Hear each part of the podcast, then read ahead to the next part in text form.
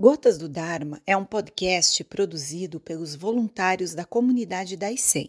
As perguntas a seguir são feitas por alunos durante as práticas virtuais. Sensei, a mente que observo durante o zazen é a mesma que escorrega para o turbilhão dos pensamentos e se agarra às recordações do passado e projeções do futuro? Sim, é a mesma mente a nossa mente é justamente a que se perde em todos as, os seus meandros né, e seus sonhos. Não há diferença nenhuma entre a mente que observa, que vive no zazen, e a própria mente que desperta. É a mesma mente. Monge o Zen tem alguma orientação para combater a autossabotagem e a autopunição? Ora, à medida que nós nos conhecemos através do Zazen, essas tendências que não são saudáveis tendem a diminuir, porque aumenta a nossa lucidez, né? Por que nós fazemos autossabotagem? Porque, na realidade, uma parte de nós não quer, não quer atingir um determinado objetivo. Uma coisa muito comum no, no zazen é um certo receio da própria prática, de que, o, de que a prática atinja a estrutura do eu que eu construí para mim. Por exemplo, eh, uma vez uma pessoa que era uma artista disse: Não, o Zen diz que eh, o eu é uma ilusão, mas eu vivo do eu, da, da projeção do meu eu através da minha arte. Se eu tirar isso, então por que eu vou me esforçar? Porque eu me esforço para que eu apareça, para que eu consiga é, ser uma artista.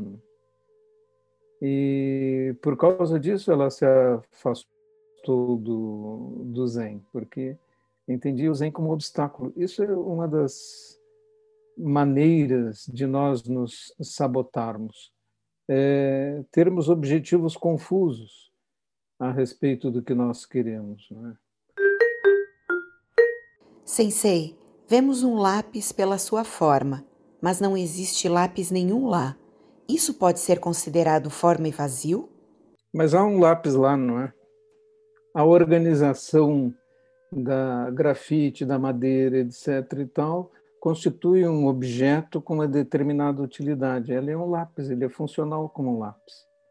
O que ele é é um agregado que se decompõe e, portanto, não tem um, seu, um eu sólido e permanente, mas um eu temporário, uma existência temporária. Isso também é o que acontece conosco. Nosso eu é uma construção ilusória, nós somos um conjunto de agregados. É só isso. Não é que nós não existamos, que não exista um eu aqui. Existe o monge Gensho, existe uma pessoa, o monge Gensho, mas ele é temporário. E se ele acreditar que é permanente, que é uma entidade sólida e não uma construção, então é que ele estará enganado. Se, enganar, se enganará, sim. Não é verdade que nós possamos dizer que as coisas não existem. As coisas existem, sim. Então o lápis existe. Ele é vazio de um eu inerente. Nós o chamamos lápis. Porque ele tem utilidade para nós. É nesse sentido que ele tem uma existência como lápis. Sensei, quanto mais leio e entendo sobre a impermanência, mais sofro com ela. Alguma orientação? É porque estamos olhando a impermanência errado, né? Ah, tem um texto muito bonito de Saikawa Roshi, num conto que ele escreveu, infelizmente não está traduzido completamente, em que ele diz porque existe impermanência é que existe oportunidade é que existem as existências, é que existe essa pessoa, porque existe impermanência que vocês estão aqui agora. Se tudo fosse permanente, se tudo sempre fosse sólido, estável, não estaríamos aqui agora, não haveria nenhuma oportunidade de aprender. Nós aprendemos e evoluímos porque as coisas são impermanentes. Então a impermanência é uma bênção. Se não fosse a impermanência, seríamos amebas ainda, né? ou quem sabe apenas uh, substâncias inorgânicas, ainda não organizadas sob uma forma orgânica. Não haveria mais remota sombra de consciência se não houvesse impermanência.